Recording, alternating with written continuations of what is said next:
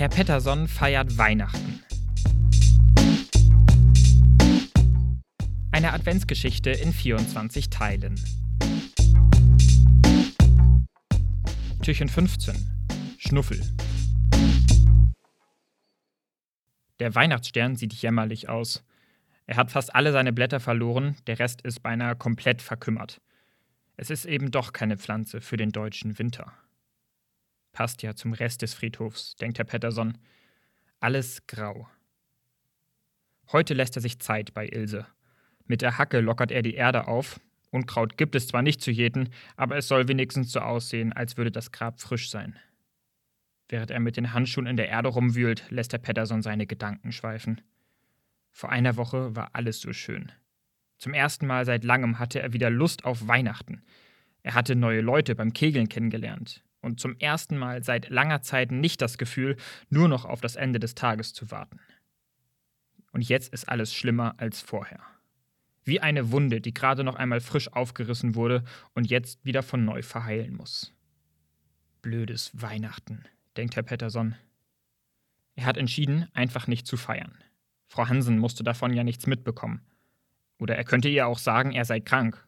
Oder einer der Enkel läge im Krankenhaus. Oder auch einfach die Wahrheit. Naja, er hatte ja noch ein paar Tage Zeit, um sich eine passende Ausrede auszudenken. Als Herr Petterson in Richtung Ausgang geht, laufen ein kleines Kind und ihre Mutter vor ihm auf dem Hauptweg. Die Mutter hat einen Labrador an der Leine. Aus der Jacke des Mädchens lugt der Körper eines Stoffhasen. So einen hatte er dem ersten Kind von Lisbeth auch geschenkt, denkt er. Plötzlich fängt das Kind an zu hüpfen und zu lachen. Es tanzt wild um seine Mutter und den Hund herum. Den Grund für den Glücksausbruch kann Herr Petterson nicht verstehen. Vielleicht hatte die Mutter ja gesagt, dass es heute Spaghetti Bolognese gibt. Langsam rutscht der Hase immer weiter aus der Tasche des Kindes. Es hüpft und hüpft, der Hase rutscht und rutscht. Schließlich landet er auf dem matschigen Boden direkt neben einer Pfütze. Aber das Mädchen bemerkt es gar nicht.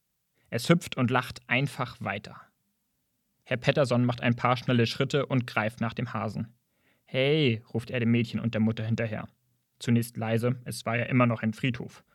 Aber als die beiden nichts merken, ruft Herr Petterson lauter. Hey, Sie haben den Hasen verloren.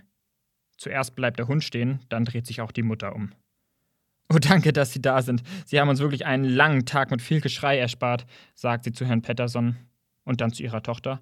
Schau mal, Lotta, der alte Mann hat Schnuffel gefunden. Lotta rennt auf Herrn Petterson zu und schnappt ihm den Hasen aus der Hand. Das ist meiner, sagt sie trotzig. Ich weiß, ich will ihn ja auch gar nicht behalten. Dann kommt auch der Labrador angelaufen. Neugierig beschnuppert er Herrn Petterson, der krault ihm hinter den Ohren. Haben Sie auch einen Hund? fragt die Mutter. Leider nicht, meine Frau war allergisch, sagt Herr Petterson. Dann richtet er sich auf und verabschiedet sich. Danke nochmal, sagt die Frau. Und frohe Weihnachten. Frohe Weihnachten, sagt Herr Petterson. Er schaut den dreien hinterher. Der Hund würde bestimmt mit ihm Weihnachten feiern.